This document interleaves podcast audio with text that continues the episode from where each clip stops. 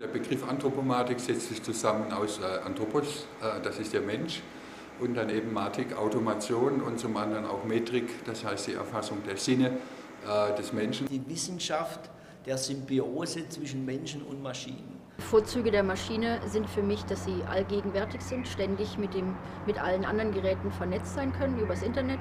Und die Menschen bringen eine gewisse Wärme mit sich und eine Empathie. Wenn man diese beiden Vorzüge miteinander verbindet, dann hat man eigentlich ein ideales System geschaffen. Gut, es gibt viele Bereiche, wo wir die Anthropomatik bereits finden. Denken Sie an sowas wie ein Smartphone, wo wir agieren können, oder denken Sie an sowas wie Bordcomputer. Also in vielen Bereichen ist bereits so Mensch-Maschine-Interaktion heute im Alltag zu finden.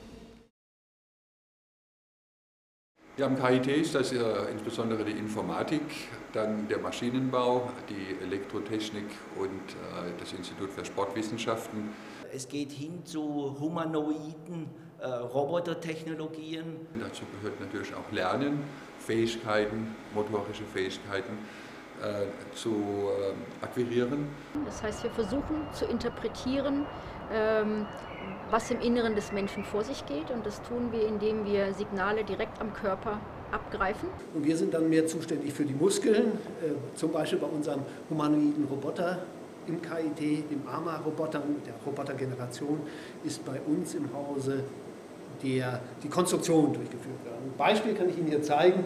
Das ist jetzt eine neue Version, werden Sie nicht gleich erkennen, das ist ein Hals eines menschenähnlichen Roboters. Und dafür, das machen wir dann hier. Wir in der Sportwissenschaft kümmern uns primär um den Menschen und da natürlich um die Bewegung. Und Bewegung ist ja das Entscheidende für die Interaktion von Mensch und Maschine. Die Zukunftsvisionen, die sind sehr breit. Wenn Sie sich überlegen, dass wir in den Gesellschaften ein großes Problem haben mit der älter, älter werdenden Gesellschaft, glaube ich daran, dass wir in wenigen Jahren, ein, zwei Jahrzehnten, einen ganz selbstverständlichen Umgang mit Maschinen haben, die uns im Alltag unterstützen.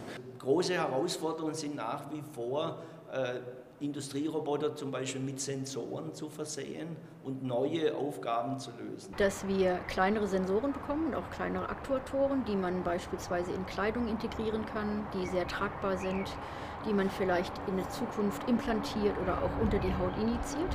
Hier geht es dann um, um Verstehen der Intention des Menschen, aber auch um Gedächtnisausprägung, Kognition, um multimodale Schnittstellen, Sprachverstehen, Bildverstehen Lernen sind wichtige Themen. Also meine Vision wäre, dass so ein Roboter richtig laufen kann wie ein Mensch. Das bedeutet natürlich auch, er kann wie ein Mensch auch Stolpern ausgleichen, er kann auch rennen, er kann in der Interaktion nun sehr agieren, wie das ein Mensch auch tun würde.